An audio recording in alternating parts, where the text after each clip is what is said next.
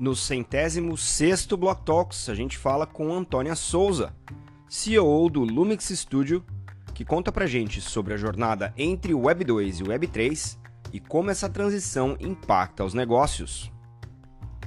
Eu sou Maurício Magaldi e esse é o Block Drops, o primeiro podcast em português sobre blockchain para negócios.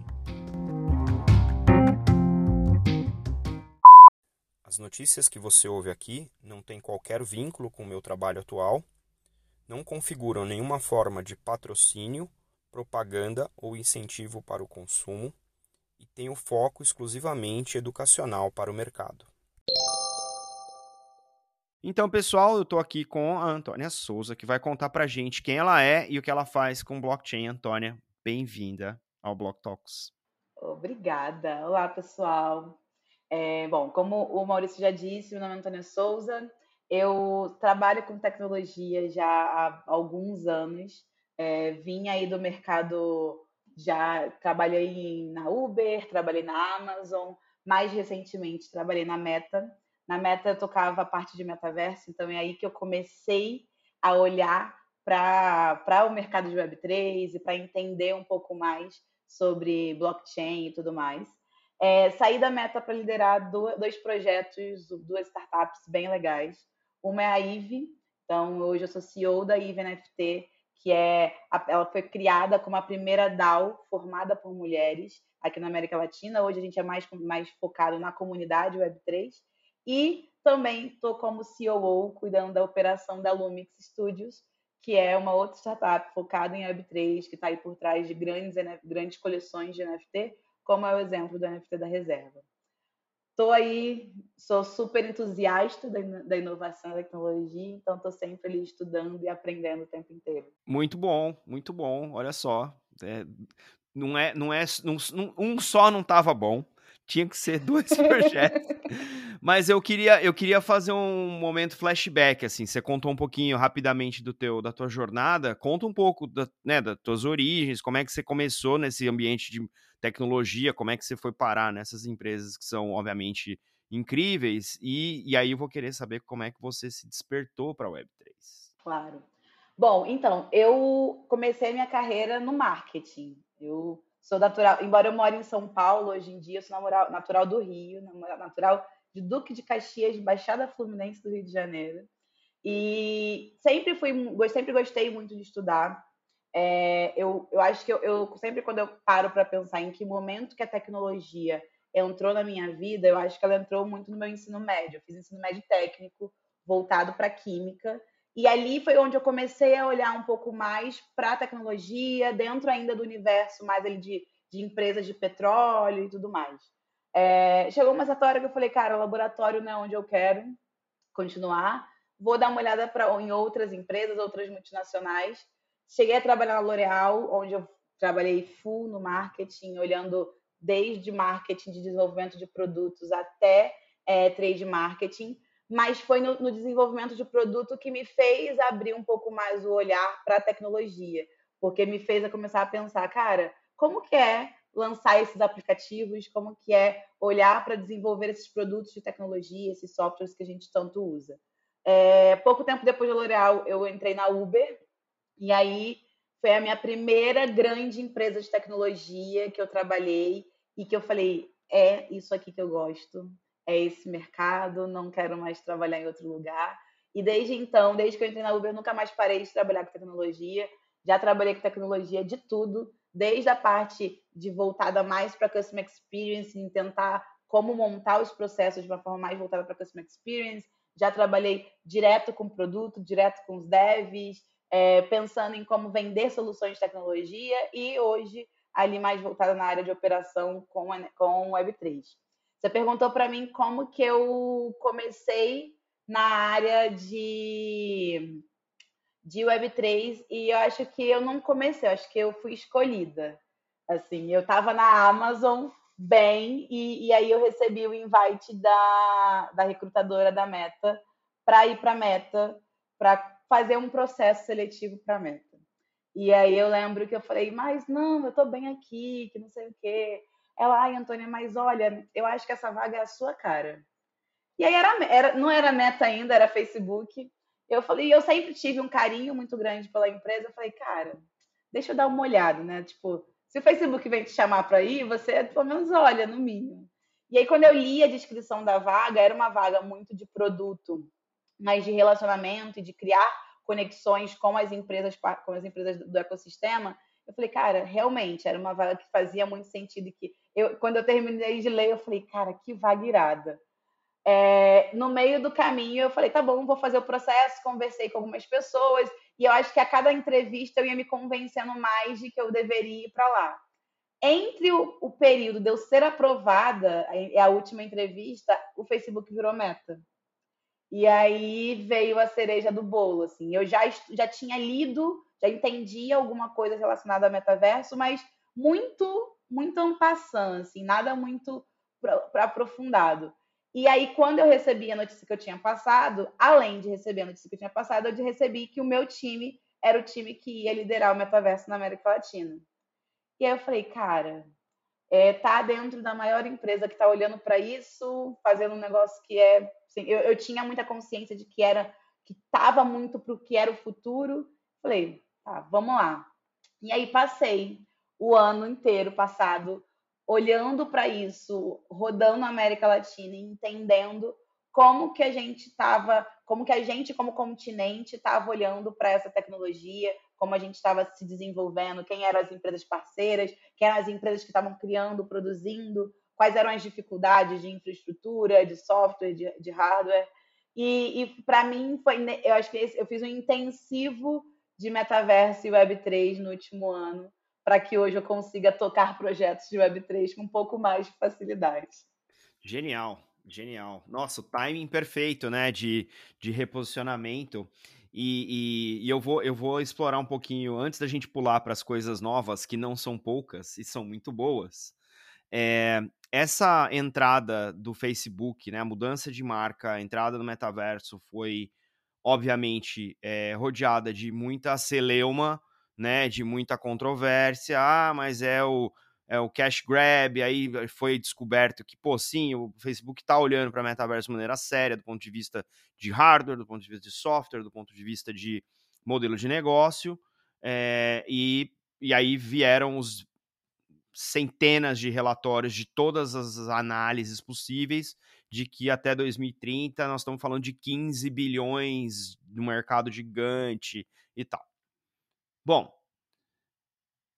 qual era a realidade? Qual foi essa realidade que, ao longo desse um ano que você teve por lá, como é que foi essa realidade? Porque eu, eu, vou, eu vou dar um, um spoiler aqui para os ouvintes, nós estamos gravando dia 10 de março, isso aqui deve ir para o ar mais para frente, mas hoje a Meta anunciou que está pensando, né, que está começando a trabalhar na construção de uma rede social descentralizada suspeitíssimo de quem vem, mas, pô, é um belo esforço de uma empresa que é tech first, né? Como é que foi essa tua experiência lá? Esse negócio é de verdade? Ou a gente tá vendo. Porque, assim, eu entendo queimar 10 bilhões para quem tem muitos bilhões para fazer uma coisa que pode ser realmente transformadora do ponto de vista de indústria, mas eu também sou um Web3 de Gen e eu não acredito mais em centralização. Como é que era essa dicotomia trabalhando nesse ambiente? Conta pra gente. É, é interessante você falar isso, porque eu ouvi essa pergunta algumas vezes. E muitas vezes é, com pessoas falando, cara, não, mentira, não vai acontecer. Eu acho que até mesmo internamente existe uma mudança e é preciso que aconteça uma mudança de cultura. A, a Meta ela tem aí 12, 13 anos mais ou menos, e ela veio crescendo, a história dela foi composta consolida, e foi consolidada, crescendo o modelo dela centralizado, e quando tinha outra empresa que começava a fazer algo que talvez fosse ser concorrente dela, ela ia lá e comprava. Tanto que agora ela não pode mais comprar mais nada.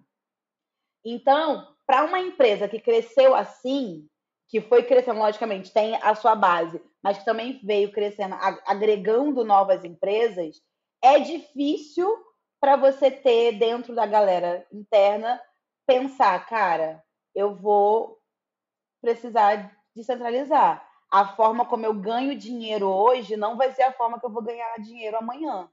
Tipo, se hoje eu ganho dinheiro de ads, porque o cara me dá o dado dele sem me pedir nada em troca, na Web3 não é assim. Eu tenho que pensar em uma outra lógica para que esse, esse anúncio ele aconteça. Eu tenho que pensar numa lógica em que eu remunere o meu usuário que está me dando aquele dado. Então, assim, é, o que, que eu via lá dentro? Existia interesse real de fazer as coisas diferentes. Existia, não, existe, porque dos meus amigos ainda estão lá e, e eu vejo isso. Porém, é, é um navio transatlântico. Então, é preciso muito impacto, muita mudança para que consiga chegar onde tem que chegar.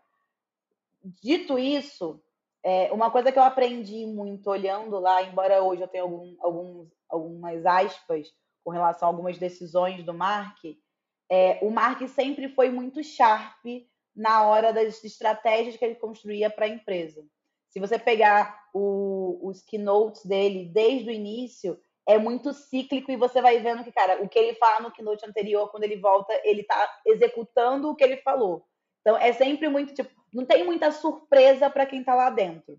Eu acho tanto é que esses últimos layoffs, tudo que está acontecendo desse, do final do ano pra, passado para cá, foi uma surpresa muito grande para todo mundo. Porque as pessoas estavam na meta trabalhando há 10 anos, há 8 anos. Então, é, um, é, uma, é uma empresa que as pessoas de fato gostam de trabalhar e que estavam ali há muito tempo. Dito isso, eu acho que é, ainda é necessário muito desenvolvimento, ainda é necessário é, mudar essa, esse paradigma, mudar essa, quebrar esses paradigmas de Web 3, é, Web 2, que ainda está dentro da galera de produto. Eu, eu tenho várias críticas quando a gente está falando de Horizon Worlds, quando a gente está falando de, de próprio Quest, porque muito do que é feito ali ainda está sendo feito olhando para o modelo Web 2. É, por exemplo, o próprio conceito de avatar, como a Meta tem utilizado, tem desenvolvido, é um conceito que funciona dentro da Web 2. É um conceito que, se a gente for olhar para a Web 3, ele não é. Então, e a maior dificuldade hoje que eu vejo dentro da empresa é esse desenvolvimento pensando Web 3. É, é pensar o desenvolvimento. Como eu consigo pensar o meu avatar que ele funcione em qualquer plataforma? Como eu consigo conectar as minhas plataformas? É, é como eu consigo abrir o meu código sem passar o segredo de empresa? Entendeu? Então, é, é um desafio e para uma empresa do tamanho que ela é, para onde ela está caminhando, eu, eu acho que existe esforço genuíno não consigo dizer se vai chegar lá.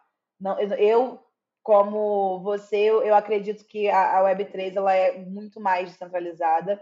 E se a gente vai seguir nesse caminho, não é as, as vencedoras, vamos dizer assim, não são as grandes corporações, né? É algo muito, mais, muito menor e muito mais é, pulverizado. Mas existe um esforço. Ainda está meio Web 2.5, mas existe esforço. Bacana, bacana. Muito legal. É, eu, eu tenho uma, uma teoria que eu acho que a gente a gente a gente está discutindo dois paradigmas diferentes, né? No paradigma centralizado você tem economias de escala. No paradigma descentralizado você tem efeitos de rede. E o efeito de rede, ele, ele, não, ele não suporta bilionários. talvez suporte muitos, muitos mais milionários, mas os bilionários não são exatamente favorecidos por efeito de rede. Então, acho que realmente tem um, um, um confronto de paradigmas aí, e empresas que foram muitíssimo bem-sucedidas na Web 2 talvez não consigam ser, justamente por essa razão, bem-sucedidas na Web 3, talvez coexistam numa Web 2.5, como você falou. Mas vamos pular esse capítulo agora e vamos passar para tudo que é novo. E aí, não satisfeito de trabalhar em uma empresa, você está trabalhando em duas, dois projetos. Como é que foi essa transição? Acho que essa é a primeira pergunta, e depois a gente explora os porquês de cada um desses dois projetos. Quando eu saí da meta, eu estava meio ali tentando entender o que, que eu ia fazer no pós.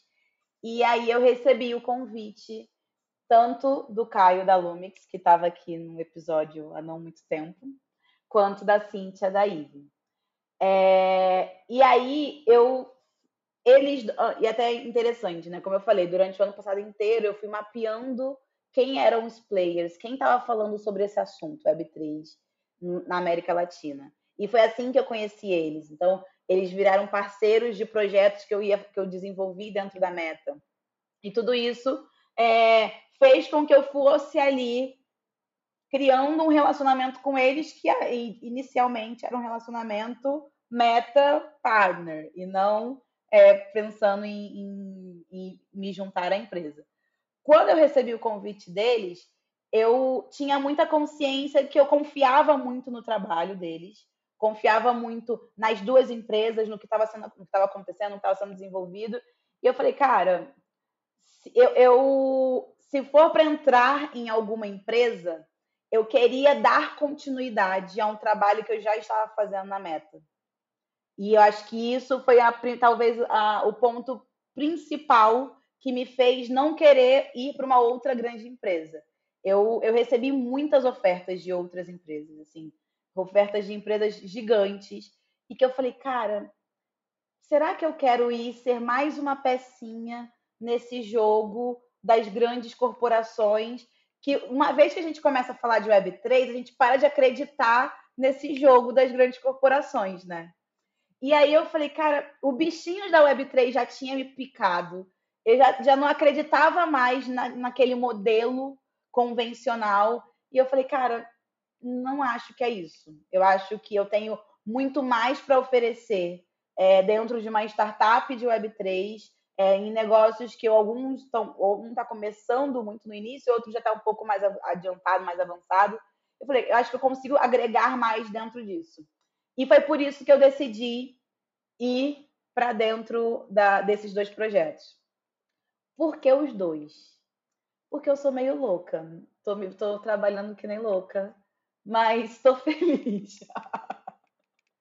Falando, sendo bem sincera, assim, é, tô, tô trabalhando bastante, porque são dois projetos bem complexos, mas estou bem feliz com ambos, assim. Aí eu posso explicar, vou deixar você falar e depois eu explico um pouquinho melhor eles. Não, já vamos pular para esse explica aí, toma sua água, mas vamos pular para esse assunto, porque são, são dois projetos que eu acompanho razoavelmente de perto, apesar de eu não estar envolvido diretamente, né? Eu conheço os times. É, eu, nesses últimos seis meses, apesar de eu estar fora do Brasil, eu me aproximei de muito mais gente é, que está empreendendo e, e tem um relacionamento muito mais próximo com, com todos eles. E, e, vejo, assim, não é só o esforço, mas tem um lado de brilhantismo que, para mim, é, reflete não só as oportunidades que a Web3 cria para gente, mas pô, o DNA do brasileiro de ter esse, esse hustle, né? Essa correria, né? Eu, pô, eu, eu acompanho razoavelmente de perto. Então, é, ver que você está envolvida com esses dois projetos que eu conheço, acho que é um, é um, é um, é um ângulo legal de você poder contar, primeiro, o que, que esses projetos fazem, né? E quais são essas contribuições que você está trazendo dessa tua experiência super incrível nessas empresas, como é que você está vendo né, o, o, florescer desses projetos dentro do mercado, quais são os significados que isso traz tanto para quem está envolvido diretamente com o projeto, mas para quem está sendo beneficiado pelos projetos ou está envolvido de alguma maneira. São projetos que, no meu entendimento, são super community heavy, né, do ponto de vista de você ter não é uma gestão de marca, você tem uma gestão de comunidade e a comunidade é que faz a marca. Então, eu não sou um cara de marketing, eu sou um engenheiro não praticante, então para mim ver isso acontecer pelo ângulo que eu tenho acesso é muito bacana, então vou querer que você explore um pouco aqui pra gente esse ângulo também. Não, com certeza. É, começando um pouco pela Lumix, que é, cara, assim, eu sou extremamente apaixonada pela equipe. Fui desde o início, assim, desde. Eu lembro que a primeira reunião que eu tive ainda na meta com o Caio, eu saí da reunião e falei, caramba, que menino fora da curva, assim, sabe? O Caio, para quem não, não sabe, é o CEO, é o co-CEO junto com o Gabi da Lumix. E ele tem 24, acabou de fazer 25 anos, acabou de ser Forbes Under 30. E é assim, é um menino de coração gigantesco e um profissional ímpar. Então, eu, as minhas trocas com ele, a gente, durante o período da meta, a gente virou amigo. Então, a gente, minhas trocas com ele eram muito genuínas de amizade e hoje de sociedade, de parceria, de trabalhar junto. É, a Lumix, ela é uma empresa, a gente cresceu como a gente nasceu como um projeto de NFT e hoje a gente é uma empresa de tech que entrega tecnologia para a Web3, principalmente dentro de NFT. Então a gente tem é, toda a tecnologia, a gente tem um protocolo Lumix que permite com que as pessoas, tanto através do e-commerce da Lumix, consigam lançar suas coleções de NFT. E a gente pode ter, elas podem lançar através do e-commerce da Lumix e também é, utilizar o nosso marketplace, e aí pode fazer claim de benefícios, é, da, a, gerir a comunidade, tudo através do nosso e-commerce, da nossa plataforma. É, e aí isso pode ser white label ou não. E a gente tem é, o nosso protocolo que pode, você pode fazer, pegar tudo isso que a gente aprendeu, que a gente fez, e utilizar com, como uma API dentro do seu, do, do seu site, da sua plataforma, e a gente tem o Proof, que a gente está lançando agora, a gente está com lista de espera aí de algumas pessoas já querendo utilizar, que é a nossa, nossa forma de utilizar toda a tecnologia de Web3 para dentro de eventos de, de entretenimento, é, shows, festas e por aí vai, com a forma de você garantir, verificar que aquela pessoa de fato tem aquele NFT dentro da carteira. Então, essa é uma forma da gente levar é, o NFT para o dia a dia. Então, a Lumix trabalha aí com várias empresas e os projetos são muito legais.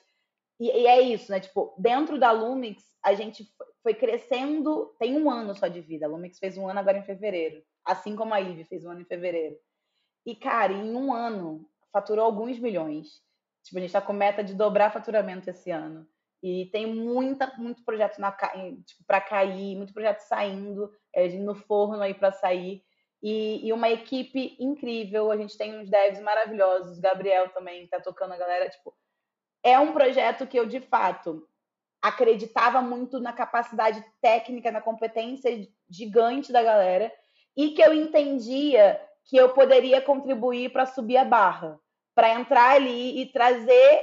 E, e é aquilo, né? A gente, dentro da Web3, trazer para esses meninos, né? Eu não sou tão velha assim, tenho só 29 anos, mas trazer para dentro dele, para dentro dessa empresa, a, o meu know-how das empresas tech, big tech, sabe? Então, quando eu recebi o convite deles de tocar a operação, foi muito para trazer um pouco mais de senioridade para dentro do fluxo da empresa, é, trazer um pouco mais dessa visão de, cara, como que a gente leva essa startup que cresceu pra caramba em um ano para o próximo nível, para brigar com os grandes no Brasil e no mundo, sabe? Então é um pouco disso que eu estou fazendo, é pensar nessa estruturação, nessa consolidação de tudo que a Lumix veio construindo no ano passado para esse próximo step, que é esse step que a gente está construindo esse ano, de dobrar faturamento e tudo mais. Quando a gente fala de IVE, aí o IVE, a IVE é um projeto que toca o meu coração, que toca o meu propósito como mulher. Né? A gente é uma comunidade fundada 100% por mulheres, que visa o empoderamento feminino, que visa aumentar a diversidade das mulheres dentro da Web3. É até um número interessante, né? Quando a gente fala de universo NFT, somente 4% são mulheres de investidoras em NFT. É um número muito baixo. E mesmo no momento em que a gente está, que a gente tem tantas, tantos movimentos de diversidade, movimentos de representatividade, a gente ainda tem esse número muito baixo. Eu lembro que há, há uns meses atrás, eu conversando com o Rodrigo Terra, da Árvore, ele falou para mim, cara, a gente já sabe o que deu errado nesse mundo que a gente vive. A gente não precisa repetir a mesma coisa no mundo, no mundo digital, no metaverso, na Web3. Então, a IVE ela vem muito com essa pegada de, cara, vamos fazer diferente? Vamos começar desde já, fomentando educação em nova tecnologia, em nova economia, para garantir que cada vez mais mulheres estejam dentro desse meio. E isso a gente vai fazer de forma inclusiva, não exclusiva, então a IVE não é só para mulheres, ela também é para homens que não estão afim de ficar naquele mundo meio só homens e que estão afim de olhar de uma forma mais diversa para a economia, para o mercado da nova economia, para tudo isso. É, na IVE, eu toco a vertical de NFT, então eu trago mais a questão da tecnologia e inovação para dentro da empresa é, e ajudo a IVE a desenvolver novos produtos voltados para gerar mais renda, pra, mais receita para essa, essa comunidade. Né? A gente teve o lançamento de NFT ano passado, o spoiler, vamos ter novos, novo drop de NFT esse ano, em breve. estou aí trabalhando na estratégia para a gente lançar novos. Mas além disso, a gente tem é, lançamento de Open Lab com uma, uma, vertical de workshop voltado para inovação e para ensinar para as empresas como iniciarem dentro da Web3 e algumas outras coisas. É um pouquinho disso tudo. Meu Deus do céu, é trabalho, é moda bosta, como diz na minha terra. Muito bom. E vamos explorar um pouquinho é, tendências. Eu sei que vocês, é, nesses projetos, estão olhando muita coisa é, tomando forma lá na frente e estão trazendo para perto, né? Vocês são servem como aceleradores de algumas dessas tendências. E aí eu estou falando tendências mesmo Web3 nativas, né? E como essas tendências da Web3 nativa jogam com o mundo tradicional, que é o momento onde a gente está na indústria, né? Não temos como negar que você falou da Web 2.5, nós estamos entre aí a 2.1, a 2.34, daqui a pouco uma 2.68, e aí vamos, vamos, né, vamos achando essas nuances até chegar lá. Então, me dá um pano do que, que, você, do que você pode, não vai me dar uma, vai soltar um estratégico aqui, depois você vai me pedir para editar. me, me dá uma ideia do que vem por aí, do ponto de vista do, da, do uso dessas primitivas tecnológicas, do ponto de vista de marca, de engajamento, de comunidade, porque a gente fala com muita gente que não é nativo Web3 no podcast. Então era interessante você conseguir ajudar a gente a entender o que de novo vem na Web3 e como essas novidades vão se aplicar nesse mundo meio do caminho. Beleza. Bom, é, o ano passado, a gente viu muita coisa de NFT é, e Web3 voltada muito para o universo fashion. É, o universo fashion foi um dos principais que, que entraram, pioneiros no mercado, principalmente o universo fashion de alto luxo. Esse ano, eu, desde o final do ano passado para agora, pra, e a gente continua vendo bastante isso, a gente já começa a ver mais o universo de entretenimento. Então a gente teve Coachella lançando é, coleção de NFT com ingressos vitalícios. A gente tem show de Milton Nascimento com um, um, um, um dia especial vendido 100% com ingresso de NFT. A gente tem vários aí. É, Rock in Rio teve NFT de drop. E, e tem o próprio Medina falando que os próximos, provavelmente, os ingressos vão ser um NFT. Então, assim, o que a gente está vendo é um, um caminho cada vez maior voltado para entretenimento. E uma outra coisa, eu acho que eu, eu, tenho lido muito sobre NFT nos últimos tempos e, logicamente, né, para aplicar muito dentro do dia a dia das duas empresas. E para mim está muito claro em todos os hipóteses, todos os é, estudos que eu tenho visto, as pessoas falam que a gente vai parar de falar de NFT e a gente vai ter isso de uma forma que vai estar tá por baixo né? Tipo, é na frente vai parecer a mesma coisa ali do Web 2, mas por trás vai ter toda uma tecnologia Web 3. E, e eu sempre, um exemplo para mim que eu, eu bato nele todo dia, todo tempo que eu tenho reunião com meu time de produto, eu falo, galera, quando você compra o Drive do Google, quando você compra o Google Fotos, o Google não te vende um espaço num servidor lá na cidade tal, com não sei quantos ar-condicionados, com não sei quantas máquinas. Não, o Google te vende o Google Fotos, ele te vende a nuvem. Então, esse caminho é o que eu vejo a gente cada vez mais caminhando na Web 2, na Web 3. É, cada vez menos NFT e mais cole colecionáveis digitais, é, menos, as, menos os termos difíceis e, e, e trazendo mais para o dia a dia. E aí a gente vai ter N utilizações, né? Então, é, o mercado de, de, entretenimento é um que eu estou vendo muito. A galera dos jogos, de games, também que já é uma galera que tem uma comunidade muito forte, que já trabalhava a comunidade muito forte e que está se ligando. Que, cara, ter o, eu já tenho a comunidade. A maior dificuldade para as marcas, quando a gente está falando de Web3, é construir uma comunidade de uma forma diferente que não é o do Instagram. A galera dos games já tem essa comunidade, então o meio caminho já está andado. Então, a gente também está vendo um, um, aumento de interesse deles para fazer lançar coleções e, e se comunicar com a comunidade de uma outra forma. E de, acho que esses são os principais, assim, que eu estou vendo já e que eu acho que ainda vai sair mais coisa por aí, mas também tô com medo aqui de soltar coisa demais e depois ter que editar. Não. Não, vamos, vamos, vamos, vamos ser bem conservador nesse sentido. E aí, eu queria explorar um pouco justamente esse diálogo com os não nativos, por assim dizer, né? Se você conseguisse me ajudar a pegar uma, uma marca genérica, marca X, né? O que que esse CMO ou esse é, é, ou essa agência ou, ou esse diretor de marketing ou essa pessoa que cuida dessa marca ou dessa empresa, que é uma empresa X de qualquer segmento, olhando para essas primitivas da Web3, né? Pô, wallets, NFTs, tokens em geral, é, as blockchains, APIs. Pô, como é que essa galera faz sentido disso? Quando, quando que vale a pena uma pessoa não nativa, uma marca não nativa, adotar essas primitivas e passar a operar no mundo da Web 2.5? Quando não fazer? Qual, o que, que deveria motivar, além de todo o hype, que a gente sabe que o hype, esse é um hype que custa caro, porque é, é, é difícil, é complicado, a tecnologia não ajuda, o UX não está lá ainda, mas o que, que deveria ser o gatilho para um CMO falar assim: esse produto ou esse engajamento nós vamos fazer usando NFTs? Cara, eu, eu acho que tem dois pontos. Um ponto que eu vejo como muito necessário é a nova comunicação com o usuário.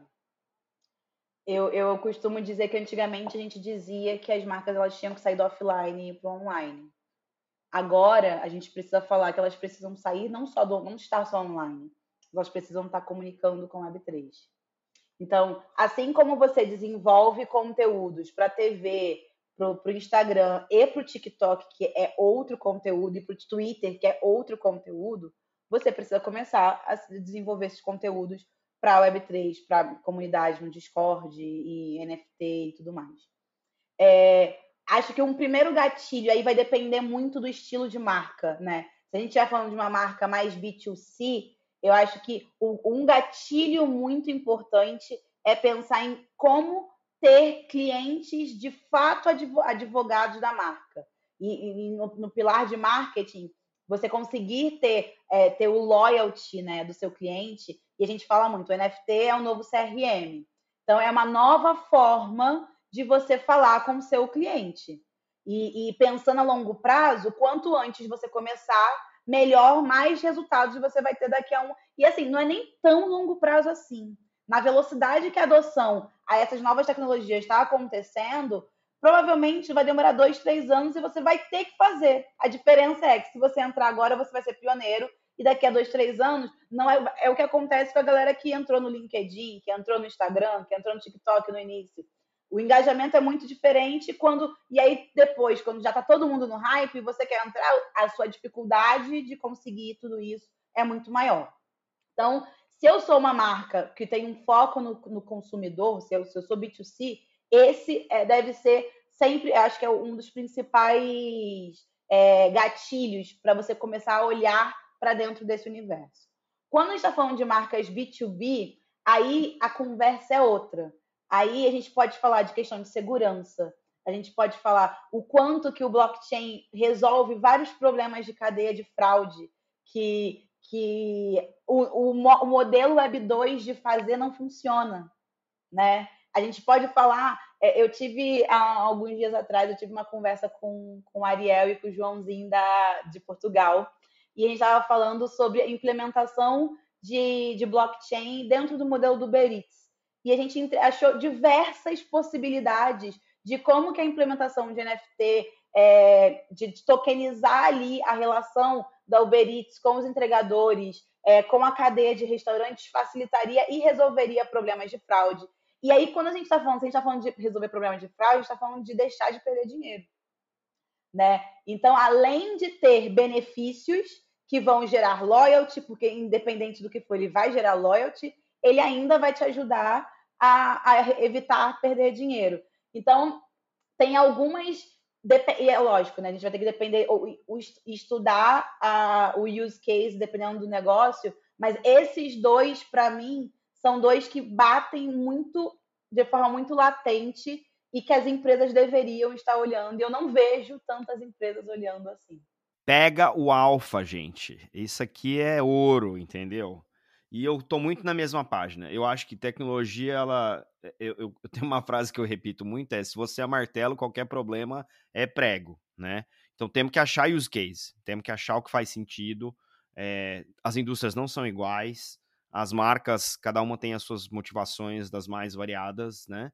É, e obviamente, se você tratar, né, como ah, eu preciso fazer um projeto com NFT, eu preciso fazer um projeto com blockchain, você vai acabar resolvendo um problema errado ou vai criar uma complicação onde não deveria, né? Então é importante a gente ter isso muito, é, muito claro, muito consciente de que a gente precisa achar é, os casos de uso sem dúvida nenhuma e aí fazer é, também aquela, né, uma continha do tipo o, o, o quanto de, de desafio que a gente ainda tem na indústria que eu estou trazendo para essa experiência ele vale a pena, ele é, ele é sobrepassado pelo benefício que eu estou gerando.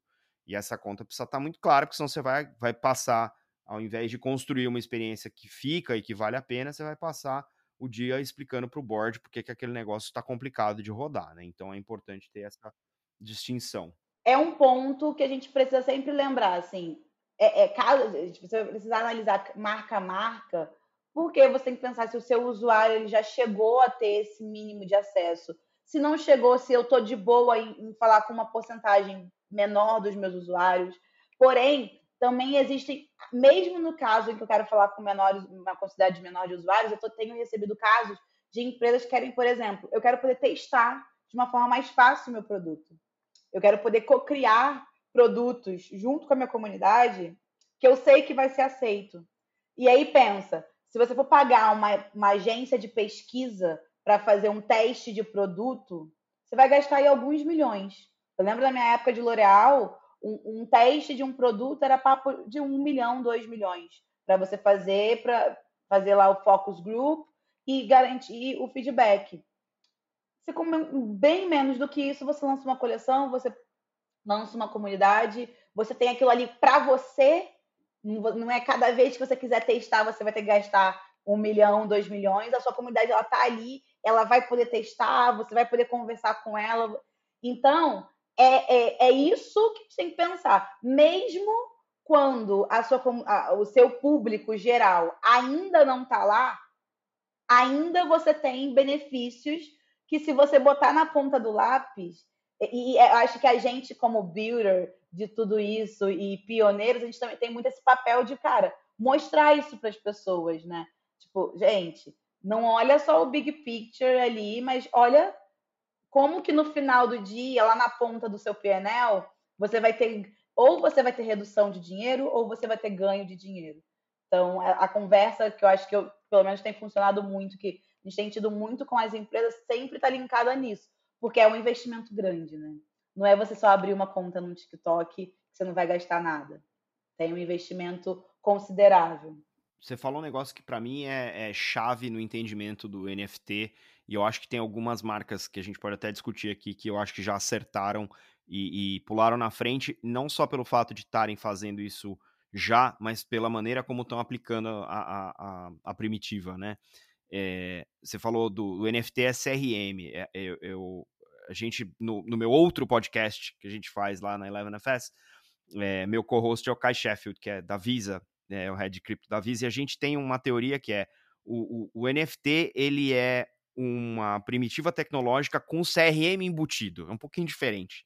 E por que, que a gente fala isso? Porque, primeiro, você tem dados que, na vasta maioria das vezes, numa arquitetura centralizada, você vai ter dentro de uma plataforma de CRM de alguém. Né? Então, tá lá instalado num, num SAP, num, num, num Success Factors da vida, em algum Salesforce. Isso está isolado e está dentro de um sistema que alguém é dono a própria pessoa que é registrada ali não tem acesso àquela informação, você não sabe como é que as empresas te classificam. Mas a partir do momento que você tem um NFT na sua carteira, né, a sua carteira é uma entidade na Web3, né?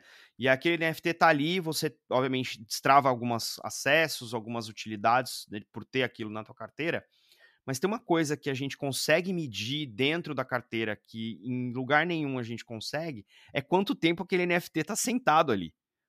Isso significa que quanto mais tempo um holder daquele NFT senta no NFT, mais convicção ele tem de participar daquela comunidade. E essa é uma métrica muito, muito poderosa de engajamento. E aí a gente fala, bom, o que, que eu faço com isso? Sei lá. E aí a gente vê casos, por exemplo, da Reddit, que transformou, tirou NFT da frente e chama tudo de colecionável digital. E não faz a menor diferença para os dezenas de milhões de usuários que agora tem lá o, o, o colecionável, o tal do avatar do Reddit né? E distribuíram mais 10 milhões, acho que agora no, no, no, Super Bowl, que foi um negócio ridículo, né? E você tem o maior programa de fidelidade, você falou em fidelidade, o maior programa de fidelidade do mundo, que é o Starbucks, que agora migrou para dentro de uma plataforma chamada Odyssey e que agora consegue gerar benefício para o seu é, membro, ainda que não seja ela oferecendo o cafezinho, um exemplo que, que eu discuti essa semana com um cliente foi: pô, mas eu não entendo por que, que ele vai abrir o CRM desse jeito. Bom, primeiro, porque ele é o maior CRM do mundo, o maior programa de fidelidade do mundo, ele pode. Segundo, se eu sou um concorrente e falo assim: ah, Antônio, você tem aí o NFT da Odyssey, vem aqui tomar um café por um real. E tomar um latte aqui por um real e tal. E eu sou um concorrente quem é que está gerando esse benefício para o membro do, do, programa? É o concorrente ou é a, a Starbucks? Pô, é Starbucks. Bacana. Agora, o concorrente foi lá e quando você ganha aquele benefício, ele faz um drop de um POAP na sua carteira. Então você tem agora dois NFTs, tem o da Odyssey e o do concorrente. Essa informação está disponível imediatamente para Starbucks. e ela pode fazer o que ela quiser com aquela informação. Então, você acaba criando uma. A gente fala de customer centricity na Web 2, mas a gente nunca conseguiu fazer isso do jeito que a Web 3 está permitindo que a gente faça. Essa fronteira é muito bacana. É muito bacana. É mind blowing. E eu, todas as vezes, olha, Maurício, a gente tem que marcar um café. Mas um café tá é do Starbucks país? ou da concorrente? Porque, olha, esse papo é um papo que eu ficaria horas falando. Porque a gente, quando começa a parar a pensar nisso, a quantidade de use cases, eu só queria que as marcas estivessem ouvindo isso. Porque isso é até uma coisa que a gente ainda vê. O que eu tenho visto muito, tipo, é sempre um lutador, um gladiador dentro da grande empresa. Não, a gente precisa e aí é um lutando contra todo mundo. E a galera ainda tá com a mente muito fechada, mas, cara, é isso, tipo, o, projeto do Odyssey foi lançado não tem um ano. Não, eles anunciaram um ano. Foi lançado tem meses. Exato. E aí já tá dando resultado. Eles já estão, tipo. E eles lançarem em beta. Ainda tem então, assim, é, é um, é um dos maiores cases de sucesso que a gente tem visto, tipo, de grandes empresas mostrando. Até um, um, um case que eu não sei se você sabe, o head de CRM do Starbucks saiu para abrir uma empresa de CRM só de NFT. Você não sabia? Depois do Odyssey. E, e, e, o cara tá tipo. Depois eu posso compartilhar com você que eu vi outro dia uma, uma entrevista dele falando. Então, assim, eu não sei se provavelmente a Starbucks deve ter participação nisso, mas, cara, pensa só. O cara que era o líder do, do maior CRM do mundo tá caminhando e focando 100% nisso. Então, é, a gente tem muita possibilidade. É, é, bizarro. Eu tô aqui, você falou e agora eu tô aqui tipo com a minha cabeça fervendo de quantas outras coisas que dá para ser. E recentemente a gente estava vendo, eu não, não, lembro exatamente qual foi a, a marca de, de carro que lançou, foi a Vol, foi o Orlando Home. Bom. O da Porsche? O da Porsche, isso, foi o da Porsche. Que aí depois eu vi que teve um cassino em Las Vegas que é, ofereceu de graça estadia no cassino, no hotel e no cassino para os holders da Porsche. Dos da... Pensa, lógico que eu quero um holder, se ele é um holder do, do NFT da Porsche, ele pode pagar, ele vai consumir muito mais aqui. Então, pensa, as possibilidades são inúmeras. E, e, e aí volta para uma disciplina que para mim é, é muito querida, porque foi como eu construí a minha carreira ao longo dos anos, que é dados. Se a gente for parar para pensar, a gente está destravando os silos de dados de um jeito que nunca foi capaz de fazer. Lógico, tem desdobramentos de privacidade, de sigilo bancário, tem uma série de outras coisas que a gente aos poucos está resolvendo com outras tecnologias tipo ZKs, né, os Zero Knowledge. Mas todo o resto era inalcançável. Então, isso para mim é de uma riqueza assim transcendental. e eu fico muito doido. É o, é o que você falou, a gente pode tomar seis expressos durante horas aí falando disso, mas a gente está chegando no final do nosso papo e eu vou te fazer a pergunta que eu faço para todos os convidados e que às vezes são não respostas, mas eu acho que são debates importantes e que a gente precisa ter no momento em que a gente está. Que é o seguinte: o que, que a gente precisa fazer enquanto indústria, olhando para cripto, Web3, de modo que a gente não invista 20 anos desenvolvendo isso, a gente olhe para trás e falamos assim: hum, a gente errou. A gente tinha que ter feito aquela uma coisa dar certo e a gente falhou. Como é que a gente vai fazer para não se arrepender do que a gente está construindo hoje no futuro? Boa. Eu acho que eu não posso responder essa pergunta sem trazer o que é um dos motivos da IVE existir, né? Então, para mim, a gente não pode construir a Web3 sem diversidade, sem olhar para todos os públicos, sem olhar para pensar. E aí, quando eu falo diversidade, é diversidade mesmo. É mulher, homem, LGBT, é, é deficientes físicos. É pensar como a gente pode, e a gente estava falando, né? Vamos martelar use cases? Vamos procurar use cases? Então, vamos pensar em use cases que se apliquem a todos? Né? Eu acho que essa, para mim, é a principal premissa e é a bandeira que eu mais luto dentro da Web3, porque eu vim do mercado de tecnologia antes da Web3. Eu, durante muito tempo, fui uma das poucas funcionárias negras dentro da empresa. Normalmente, eu sou a única negra dos times, raramente tem mais um. Então, é, como mulher e negra, eu sei o quanto eu tive que lutar para conseguir conquistar os meus espaços, para conseguir falar com, fazer com que as pessoas me respeitem dentro da, da, da minha opinião e o que eu falo. Então, dentro da Web3, não precisa ser desse jeito. A gente pode, desde o início, criar esses espaços de uma forma diferente. E, além disso, eu acho que aí, esse eu acho que não é nem para daqui a 20 anos, é para que a gente consiga acelerar esse processo. É, a gente precisa desmistificar a Web3, a gente precisa tornar isso mais fácil. Eu vejo muita gente que se propõe a ensinar o Web3 que, em vez de ajudar, só dificulta.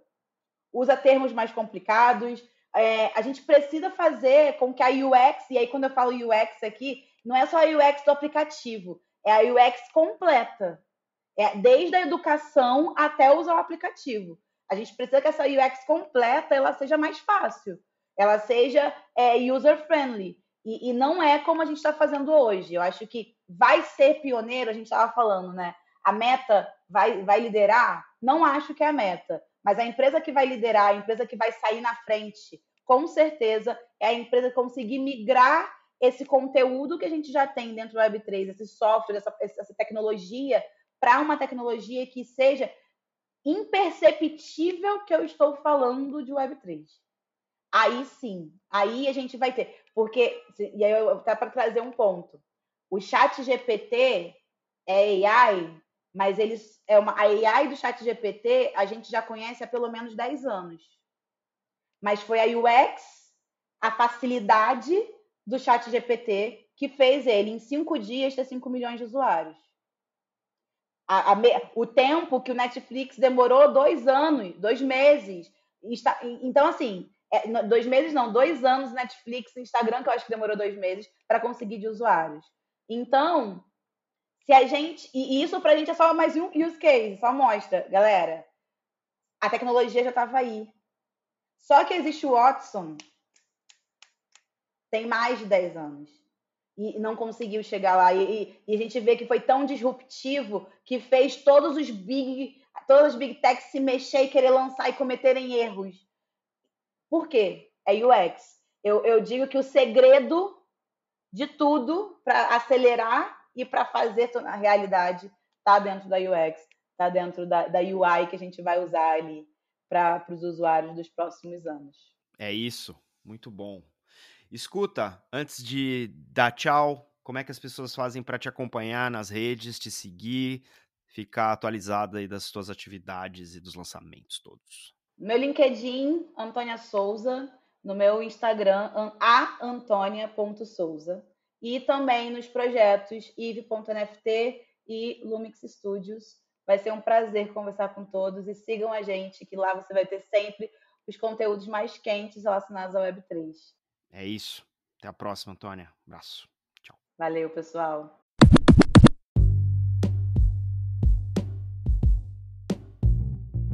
Você pode ouvir o Block Drops Podcast através do Anchor FM, Spotify, Google Podcasts, Apple Podcast, Febraban Tech e Colab. Entre em contato conosco através do Instagram, Block Drops Podcast, do Twitter em Block Drops Pod e pelo e-mail blockdropspodcast@gmail.com.